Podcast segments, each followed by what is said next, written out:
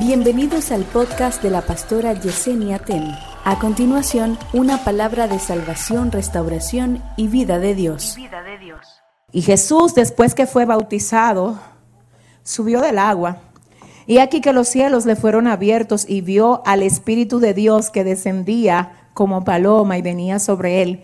Y hubo una voz de los cielos que decía, este es mi Hijo amado, en quien tengo complacencia. Ahora sí, 4, verso 1. Entonces Jesús fue llevado por el Espíritu al desierto para ser tentado por el diablo. Y después de haber ayunado 40 días y 40 noches, tuvo hambre. Yo quiero que usted oiga. Lo primero que pasa en la vida de Jesús en ese escenario pasa en el capítulo 3. En el capítulo 3, Jesús está siendo bautizado por Juan el Bautista. Escúcheme, el bautismo en estos términos representa su misión. De hecho, cuando un discípulo se dejaba bautizar por su maestro, con el bautismo, con la sumersión, estaba diciendo, yo me someto a todo lo que ese rabino enseña. Cuando viene Jesús para que Juan lo bautice, Juan le dice, yo necesito ser bautizado por ti. Pero tú vienes donde mí para que yo te bautice. Jesús le dice, bautízame porque así conviene que se haga para que se cumpla toda justicia. Ahora, ¿qué era lo que estaba pasando ahí? En el momento cuando Jesús se deja bautizar por Juan, él se estaba sometiendo. Se estaba sometiendo al rabino Juan el Bautista. Dios estaba mostrando obediencia. Ahora, cuando él termina de bautizarse, dice la Biblia que se oye del cielo.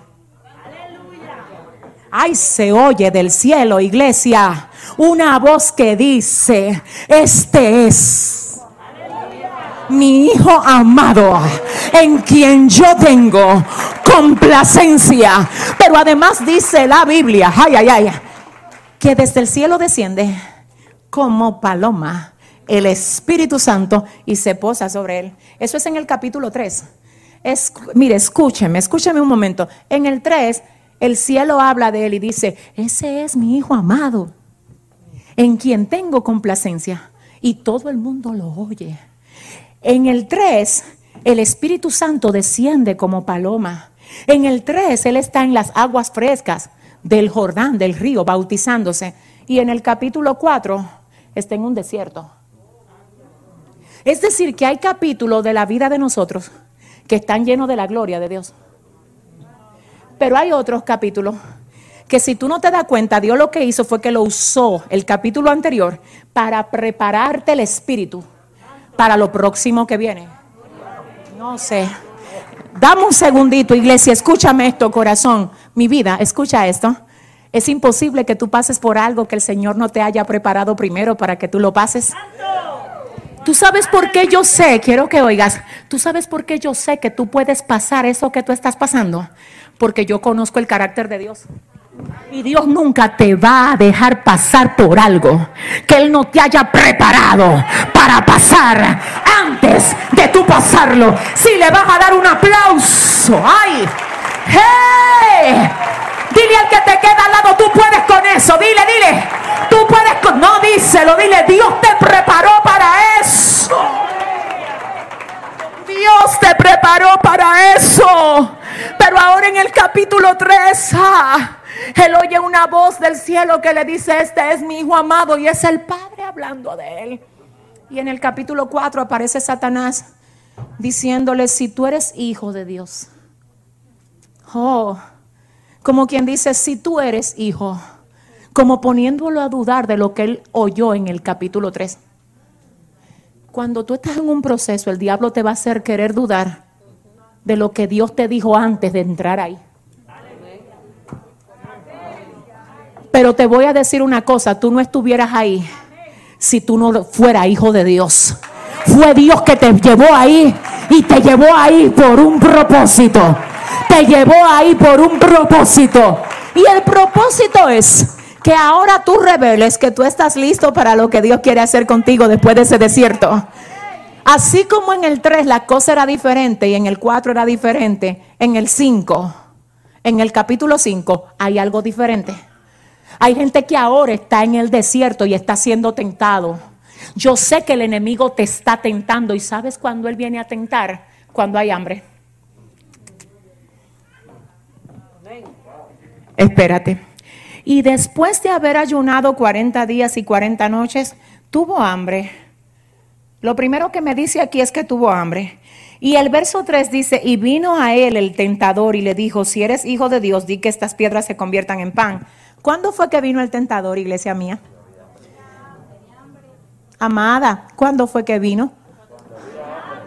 Siervos de por aquí, ¿cuándo fue que vino?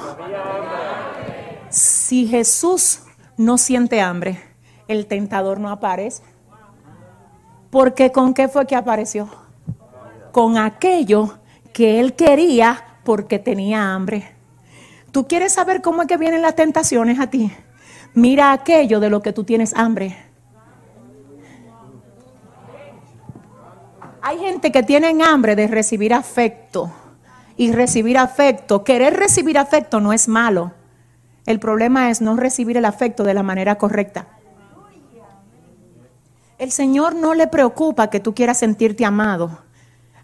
El Señor lo que no quiere es que tú recibas ese amor por vías ilegales.